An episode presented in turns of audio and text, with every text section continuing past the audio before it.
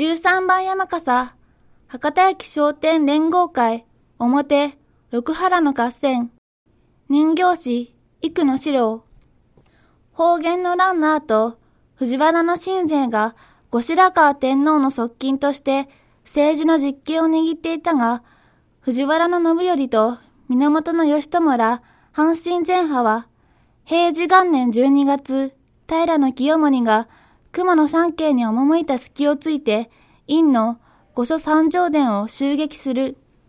急いで京都に戻った清盛は、密かに二条天皇を代理から六原の清盛邸に、後白河上皇を仁和寺に、それぞれ脱出させるとともに、代理が戦場となるのを防ぐために、六原に敵を引き寄せる作戦を立てた。